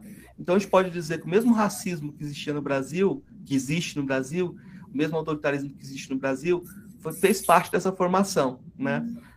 Aí eu não, não sei dar detalhes e não sei pensar essa relação, porque eu acho que a gente também precisa tomar muito cuidado. É, e agora eu estou entrando na área do Ricardo pela pergunta, né? Mas assim, quando a gente história, conta a história do Brasil, o pessoal conta a história do Brasil a partir do Rio de Janeiro. A história do Brasil a partir de Goiás é totalmente diferente, né? Porque quando a gente pensa no racismo, a gente pensa no racismo a partir do litoral, né? O racismo em Goiás talvez seja um racismo parecido com o interior de São Paulo, que é o racismo do farturão, né? Porque aqui em Goiás teve a mineração, os negros ficaram nas fazendas sem ter aquela mesma exploração, porque a maioria era livre, né? A mineração se deixava livre para render mais, né? E na fazenda eles tinham que comer. E entravam no sistema clientelista, né? E aí, os esquemas de explicação que acontecem para o litoral não cabem para esse sistema. Né? Quando você pega um livro como Achille Mbembe, que fez a crítica da razão negra, que fala da plantation como formação de toda a América, não funciona. Porque aqui o pessoal tem essa ideia da gratidão ainda. Eles estão. E quando a pessoa fala gratidão, dá uma raiva, sabe? Porque tipo, essa gratidão do brasileiro é a gratidão que mantém as coisas como são, como estão, né? Tinha até lei, no Brasil tinha lei que era assim: você libertava o escravizado. Se ele não fosse grato, você podia pegar ele de volta. Então, quando o pessoal começa a usar a gratidão, eu fico, fico um pouco tiririca, Gabriel. Mas eu acho que essas histórias, é o que eu estou querendo dizer com isso. Eu estou falando da história de Goiás, que eu sou de Goiás. Então, você vai ter que procurar histórias regionais para pensar como era aquela região. E aí não tem separação é, muito grande entre o que é o Rio Grande do Sul, o que é o Uruguai, o que é a Argentina.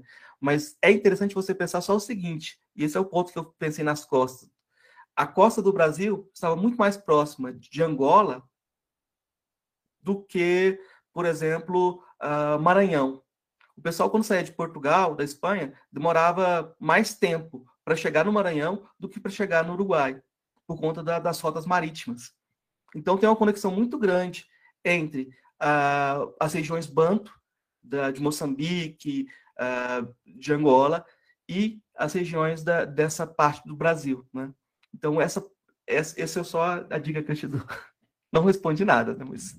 Não, respondeu sim, Marcos. É porque é, a, o racismo foi feito na alteridade também, conforme as circunstâncias que você tinha na própria localidade. Então vão ter vários tipos de racismo e de várias práticas escravistas. Quando você tenta botar num plano cartesiano e padronizado, você, você foge da realidade. E aí abre espaço para essas pessoas autoritárias, porque não vão querer nunca o diálogo. O diálogo é entre as partes e todos devem ser ouvidos.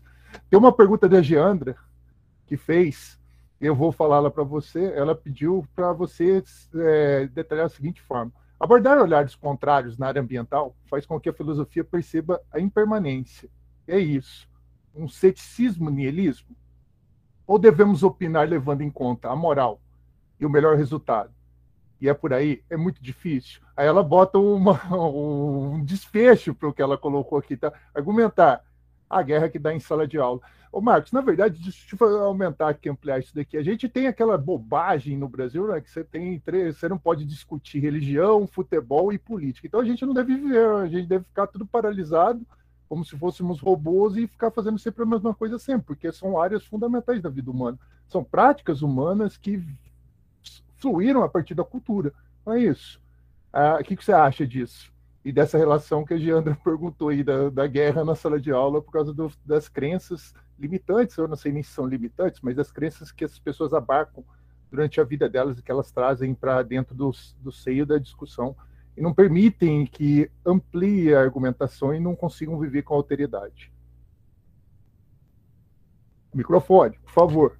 Ricardo, eu vou, vou usar a experiência de sala de aula de ensino médio. Eu dei aula no ensino médio durante muito tempo para de história, né? Então, a gente sabe que a função do professor de história no ensino médio é diferente da função do professor de história no ensino superior.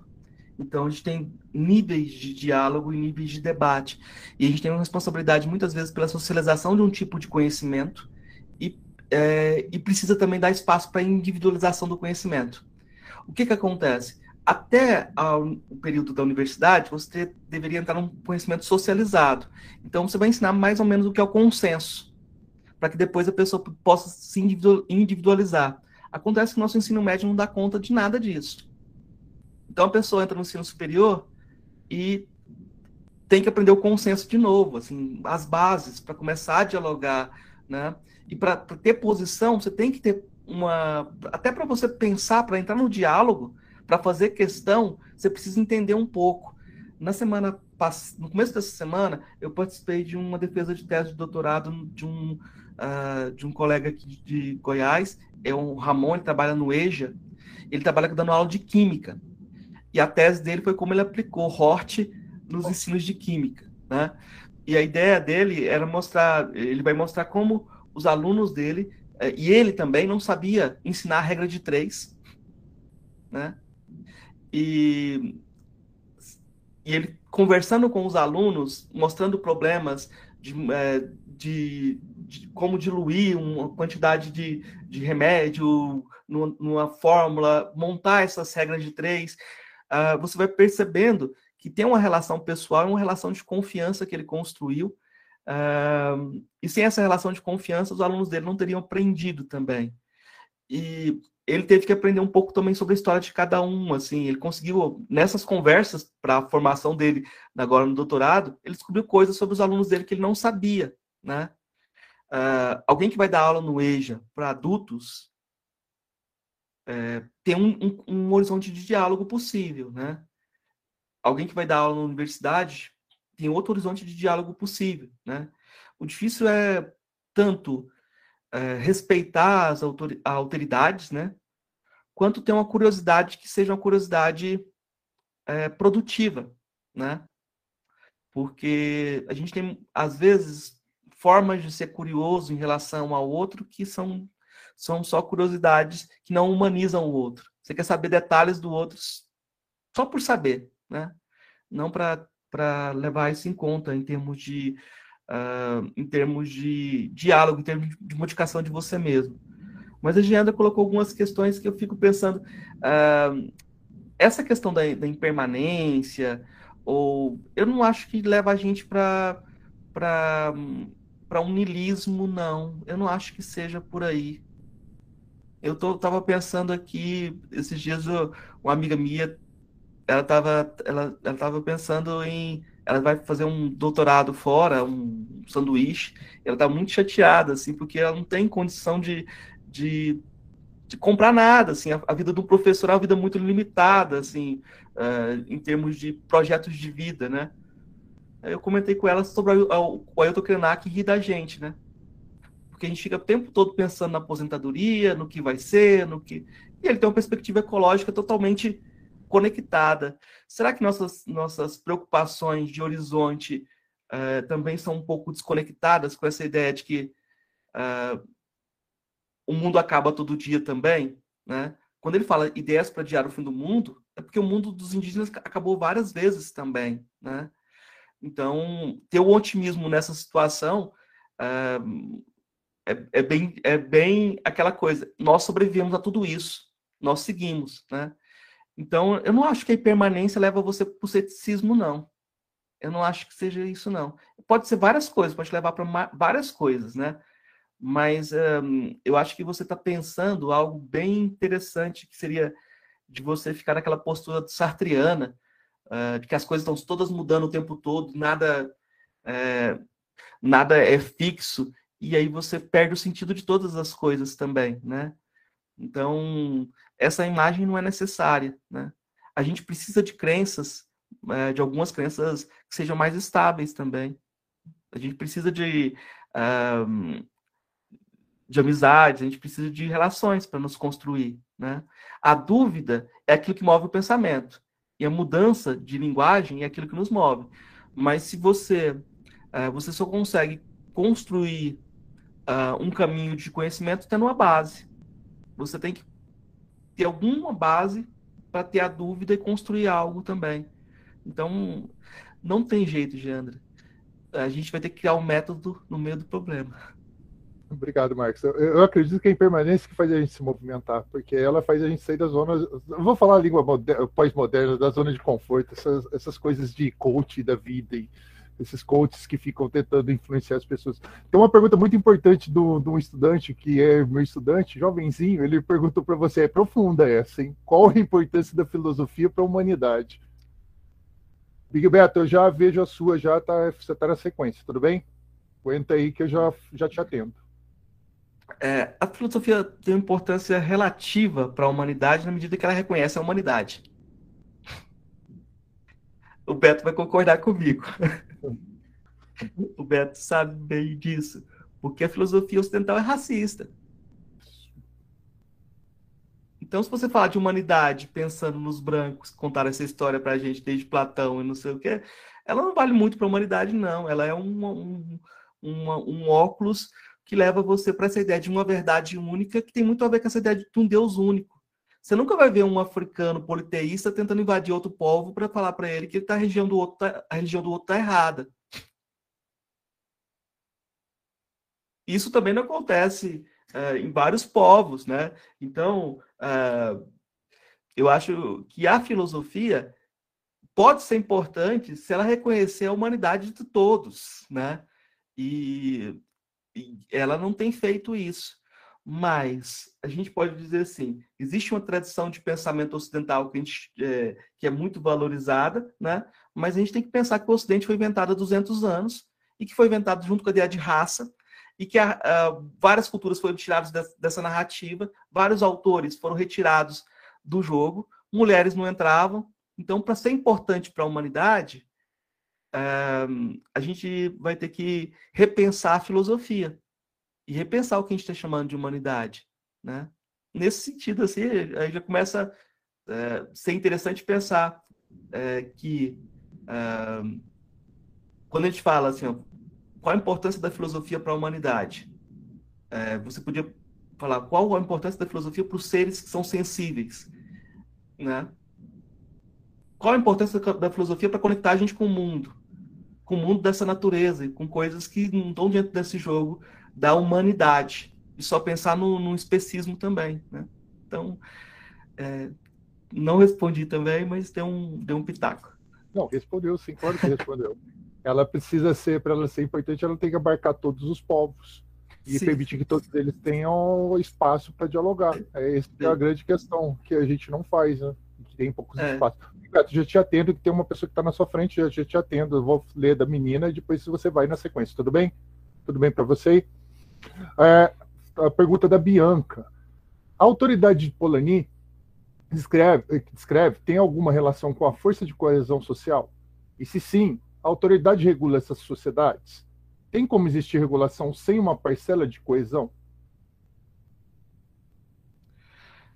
É, eu fico pensando na ideia de força de coesão social, o que, que ela pode significar. Um professor em sala de aula tem força de coesão social. Deveria ter porque é que fundaria a autoridade dele, né? Mas eu estou pensando no orientador de um programa de mestrado, ele tem força de coesão social porque ele tem um caminho de direcionamento para as pessoas e tal. Uh, se você pensa as, uh, o conhecimento da forma como Polanyi pensa, você traz para o conhecimento uma dimensão de artesanato.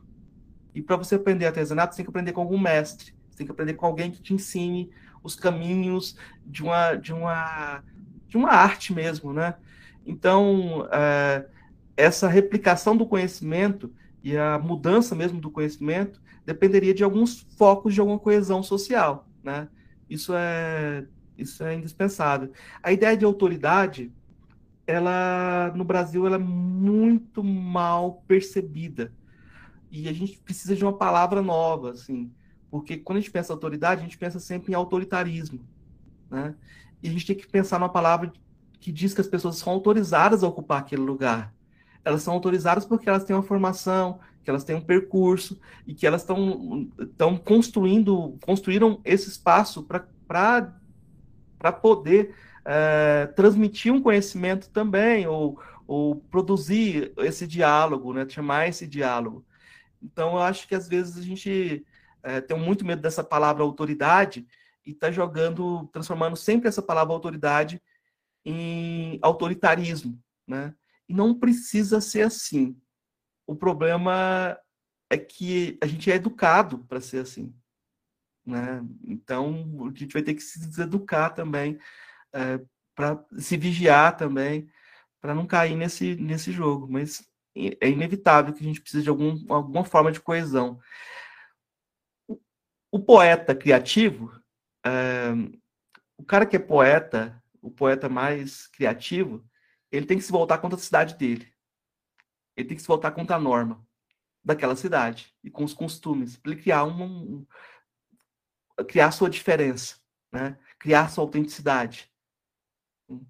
É, então ele precisa da norma.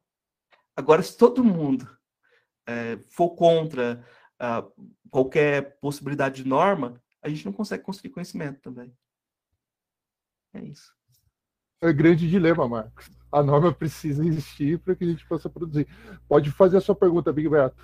Eu acho que você vai usar o áudio, pode, pode usar. Sim. É, muito boa noite. Eu estou muito feliz em contar o meu grande professor Marcos, né? depois de muito tempo. Marcos, muito parabéns. Né? Eu e Marcos, a gente, a gente veio debatendo, né? debatendo muitas coisas eu sou da Guiné-Bissau, agora estou fazendo doutorado aqui na Federal Santa Catarina, Relações Internacionais. Marcos meu, foi meu professor na Unilab. Né? Então, professor Marcos, é, antes de fazer a minha pergunta, uh, eu queria só ressaltar um pouco essa questão de a importância da filosofia para a humanidade. Né?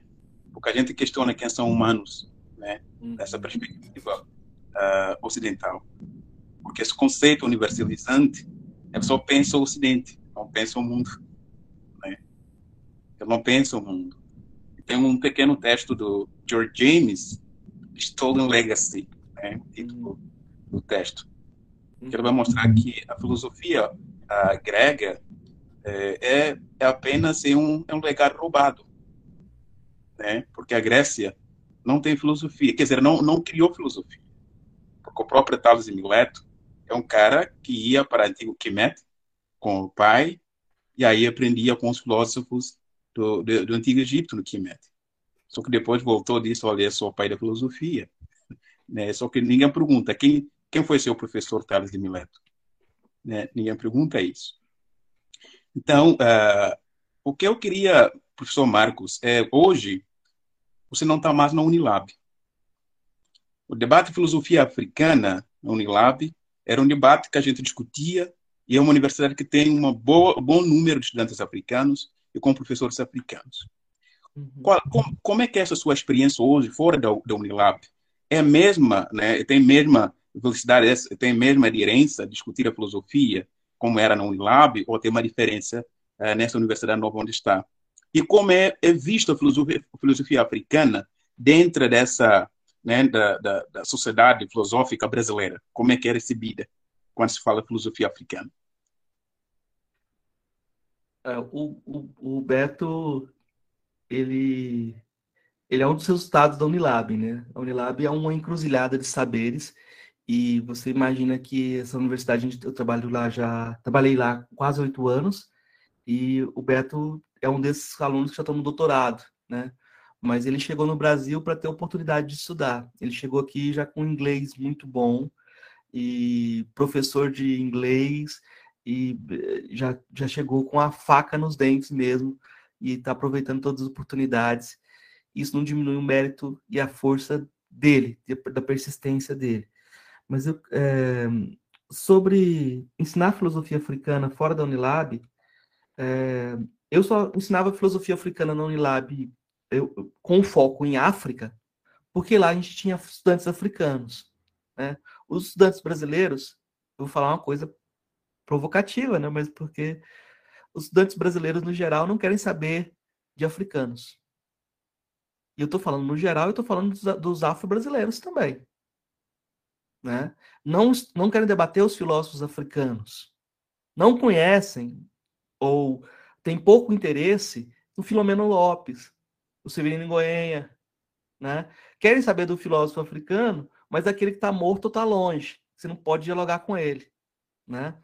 Então, a gente tem um problema que o Brasil, de modo geral, tem uma cegueira para o estrangeiro. Essa cegueira é cegueira ou subserviência, as duas coisas elas têm essa relação, né? Tem uma cegueira para o estrangeiro, principalmente uh, pro, dos países uh, do sul, né? A gente tem uma cegueira muito grande para para nossa história também, né? Para esses contatos é, assim, eu estou em Jataí, né? Aqui em Jataí a gente teve uma colonização que teve italianos, que teve uh, gente de, da Líbia. Aqui tinha um clube chamado Brasnipo, construído pelos japoneses. Tinha uma grande colônia japonesa aqui em Jataí. Tinha um, tem os, os norte-americanos que vieram e construíram escolas grandes e tal. Mas quando, quando conta a história de Jataí, só conta a história dos locais. tipo, esses elementos estrangeiros que, na verdade, constroem coisas para perenidade não entram. Mas voltando para a história, para o que você está perguntando, uh, eu estou dando aula agora aqui uh, no curso de Direito. Eu ainda não tive a oportunidade de dar o curso de trabalhar com filosofia africana, mas eu dou aula de filosofia africana em qualquer disciplina que eu der. Eu dou aula de filosofia africana em qualquer disciplina que eu der, em qualquer lugar que eu estiver, eu vou estar dando aula de filosofia africana. Porque quando você aprende, você modifica seu olhar sobre a filosofia e você não vai pensar a filosofia mais do mesmo jeito, né? Eu acho isso. Né? Mas essa diferença que eu, te, que eu falei não é a diferença que, que você não sabe. Você sabe disso muito bem. Né? Você lembra que quando vocês chegaram lá no Unilab, o pessoal chamava para palestra, mas falava assim, mas vai vestido de africano. Então, essa folclorização, ela é uma forma de negação também da humanidade, né? E também a gente tem que pensar que uh, existem diversas tradições uh, religiosas em África, existem diversas tradições culturais, uh, e, e, a gente resumir tudo aquilo que a gente tem de afro-brasileiro é um erro, e geralmente a gente resume tudo aquilo que a gente tem de afro-brasileiro que vem de um lugar específico, né? e aí a filosofia africana é engolida pela afro-brasileira. Essa é a regra geral, né? E eu sei que os problemas de Guiné-Bissau hoje são diferentes dos problemas do... Uh, tem convergências, mas são diferentes dos problemas do Brasil. Então, a, algumas questões, ela ocupam lugares diferentes. Mas tem questões que são nossas, em comum, né? Por exemplo, uh, em Guiné-Bissau você tinha no documento escrito filho ilegítimo de fulano, quando era filho de um branco com um negro, ou de uma branca com um negro. Um português tinha um filho e no documento vinha filho ilegítimo de fulano. Os portugueses chegaram ao ponto de em Guiné-Bissau registrarem nos documentos uma prática que é tão comum no Brasil. De você ter os filhos oficiais e os filhos ilegítimos, aqueles que são partos aqueles que não entram no testamento, aqueles que estão na. Então, a gente tem muita coisa para conversar e aprender uns com os outros. Né? A gente tem que conversar mais. Beto, muito obrigado. Muita força, muita sorte. Que bom que a gente continua conversando. Toda vez que eu te vejo, me dá uma saudade desse, da, da, da Unilab e das nossas conversas de filosofia africana. E quando eu eh, estava comentando aqui, as, as pessoas tinham sede de filosofia africana, às vezes de uma forma platônica, né? Todo mundo queria ser rei filósofo.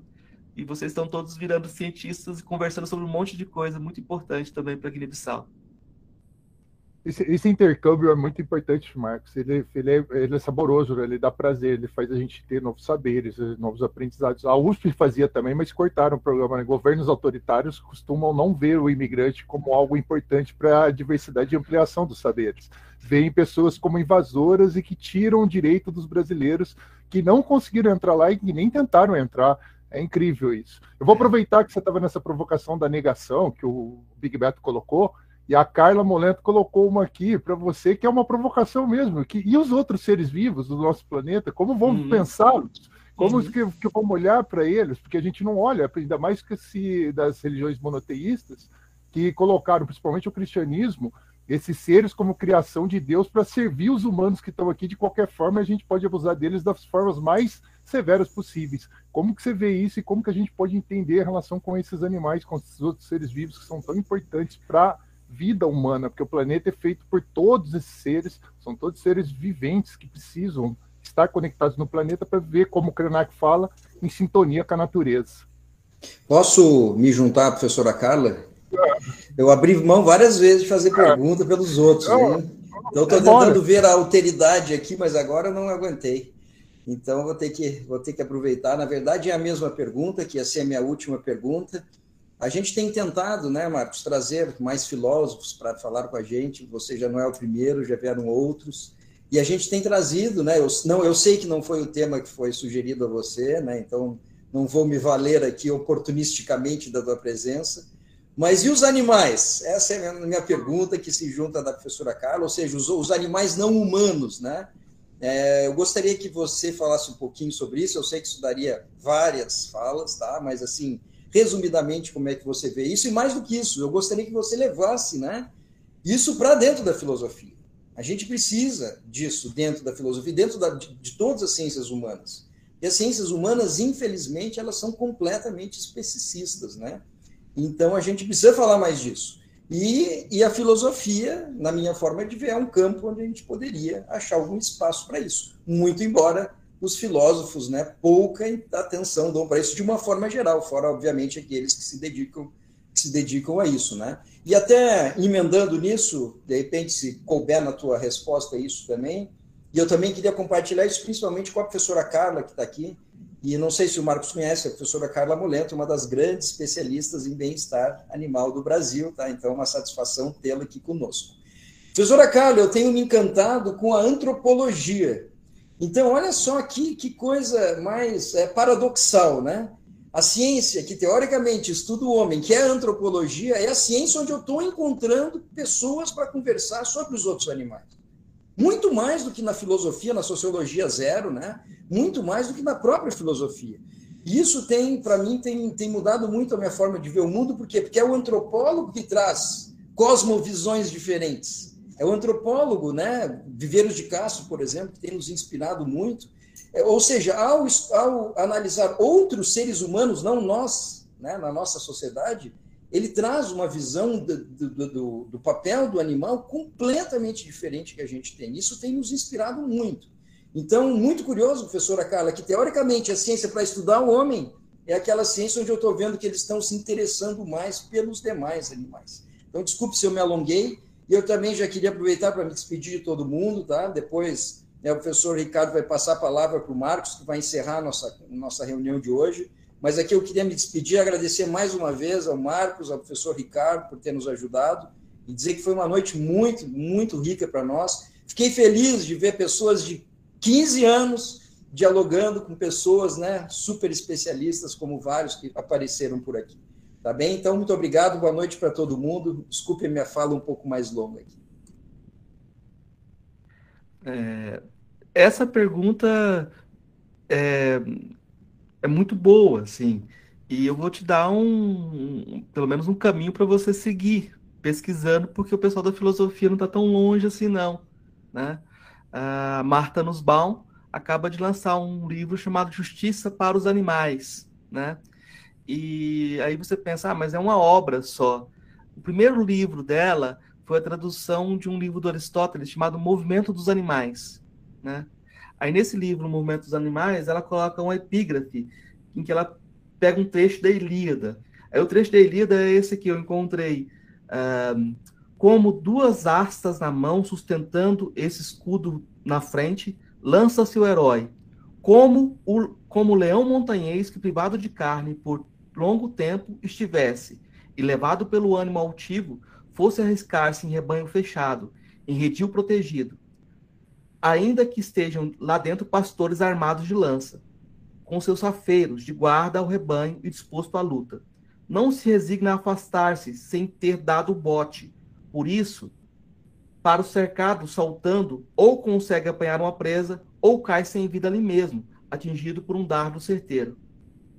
É, ele está comparando o ataque com o ataque do leão que está privado de fome e calcula. Ele calcula. Eu estou com tanta fome que é melhor morrer do que ficar. E a, a Marta Nussbaum fala: olha, conhecimento é crença verdadeira justificada. Se a gente pensar uma crença com um modo básico, ela está representada aqui. Então, o animal é um ser que tem cognição. Né? E nesse exemplo da Elida já aparece o animal mas a Marta Nussbaum está preocupada o tempo todo na obra dela com a questão uh, dos animais, porque é a questão que nos traz a emoção, né? É, ela está sempre preocupada nesse lado das emoções que a gente nega dentro do racionalismo mais comum, né?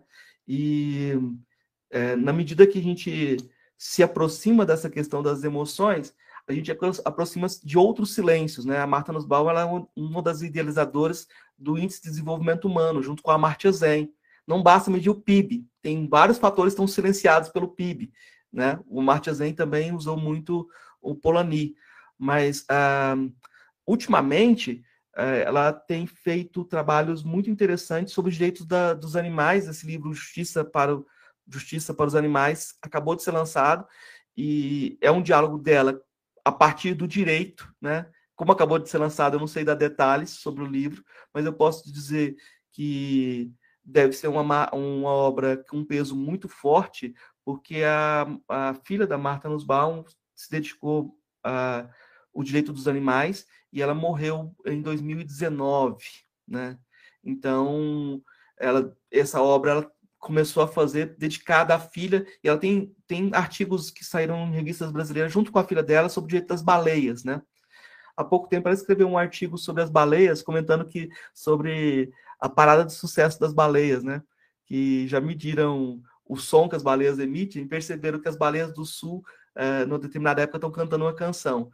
Encontram com as baleias que estão no norte, aprendem a canção e começam a cantar a canção do, das outras baleias. Elas ficam trocando canções entre elas, né?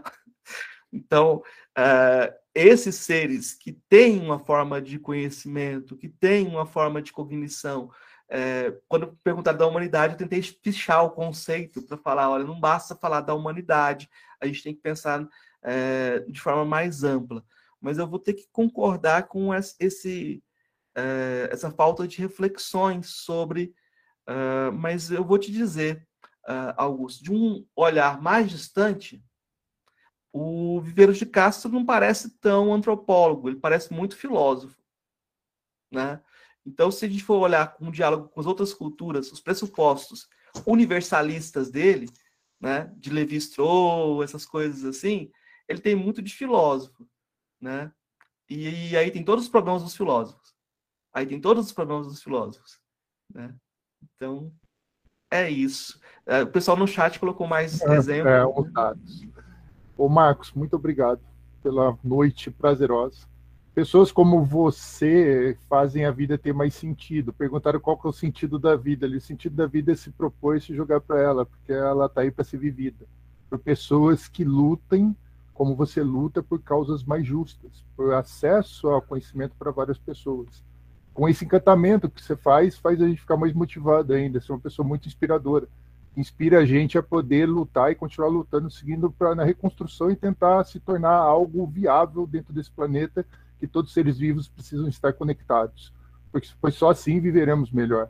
O Krenak fala que a vida é feita do, do ciclo natural e a gente esqueceu desse ciclo natural, a gente deixou de viver essa natureza de forma mais ampla. Obrigado, meu muitíssimo obrigado para você. Externo a maior felicidade possível, o coração pulsando hoje com uma realização incrível e de pensar que a vida segue esse sentido da luta diária de pessoas como você, a Carla Molento, o professor Augusto, do Júlio César, de pessoas que estão interessadas em pesquisar e levar conhecimento e ouvir as outras vozes. Meu muito obrigado mesmo. E a tradição aqui é o contrário do seu podcast. Lá no seu podcast você tem aquelas três uh, perguntas Inclusive, finais. viu, desculpa interromper, eu falei ah. que não era mais, mas né, nunca... Não, tá, tá, a casa é sua e o Marcos falar do, do filosofia, Pop. Ah, é. Você tem que deixa antes de você. Aqui, aqui não tem as perguntas, tá? As três perguntinhas finais suas que você faz lá. Aqui a nossa tradição é você encerrar com a sua fala. Ah, você faz a sua fala, você coloca aí o que você sentir do seu coração e com o que você achar de importante para todos que estavam aqui. Mas eu, externo, do fundo do coração, meu muitíssimo obrigado por uma noite tão agradável que eu não tinha fazia vários anos especialmente numa segunda-feira que é tão dura para professores. Os professores têm uma segunda pesadíssima com a sua jornada, com seus trabalhos, com suas dedicações, mas é, foi uma noite muito agradável, meu, muito obrigado. É, é, muito encantador encontrar pessoas como você ainda que estão aí no dia a dia lutando por, um, por uma existência melhor de todos os seres que vivem aqui nesse planeta. Muito obrigado, a palavra é sua. Obrigadíssimo. Eu vou é, devolver os agradecimentos e acho que oportunidades de diálogo são sempre muito difíceis, porque elas são muito cerceadas. E eu gostei muito da pergunta, porque eu não sou especialista em epistemologia, mas é, a confiança de que você pode pensar com as pessoas é muito importante, né? É, então, eu, eu espero ter dado conta de pelo menos a gente gerar um diálogo, é, esse diálogo que talvez não seja aquele diálogo mais é, aprofundado, mas é um diálogo que é mais amplo, né? É, eu vou falar um pouquinho só do podcast, fazer uma divulgação, quem estiver é, interessado em filosofia, mas também não, não, precisa ficar interessado só em filosofia. Você vai lá e vê os, os, episódios que a gente tem, e do Filosofia Pop, a gente tem uma visão muito ampla do que faz a gente pensar, né? Então, por exemplo, o penúltimo episódio foi sobre o MST, né? A gente teve episódios já sobre temas diversos, que não estão fechados dentro daquilo que a academia considera como filosofia porque o pressuposto é que duas pessoas conversando geram filosofia na medida em que elas se entregam numa conversa aberta para poder se modificar, né? E a gente tem muita gente apaixonada por aquilo que faz, muita gente que está tentando é, sobreviver e ter esperança, né? E essa esperança não pode ser uma esperança de espera, né? A gente está arregaçando a manga todo dia aí para tentar fazer um, uma, uma, pequena diferença, né? Nesses tempos é, de pandemia, nesses tempos de é, fascismo cada vez mais é, presente no cotidiano, né? Faz todo o sentido a gente poder tentar restaurar nossas forças, construindo mais caminhos de diálogo, né? Mas quando eu fui, fui pensar que a ciência, a ideia de ciência, é, eu, não tem como a gente negar que a situação do governo nacional hoje é a situação que a gente tem que renegar com todas as forças. O corte último que teve na ciência é um, um atestado de que a gente vai demorar muitos anos, muitas décadas para construir o padrão de ciência que a gente teve no momento anterior, né? E se o Beto chegou aqui no momento de esperança do Brasil grande, do Brasil que estava se abrindo para outros espaços, meu medo é do Brasil estar se fechando para suas possibilidades mais é, interessantes, né? E a gente precisa pensar na importância dessas, não só dessas eleições, porque eu não acredito que as eleições vão resolver uh, esse jogo, né?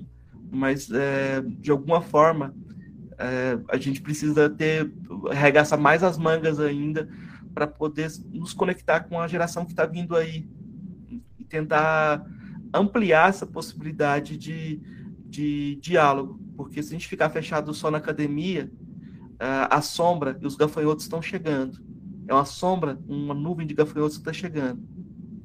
Quando a nuvem de gafanhotos chegar, a gente só vai estar tá debaixo da sombra, né? A gente tem que se preparar antes? Os gafanhotos, a gente sabe que são verdinhos, são, mas são devastadores. É isso, gente. Muito obrigado.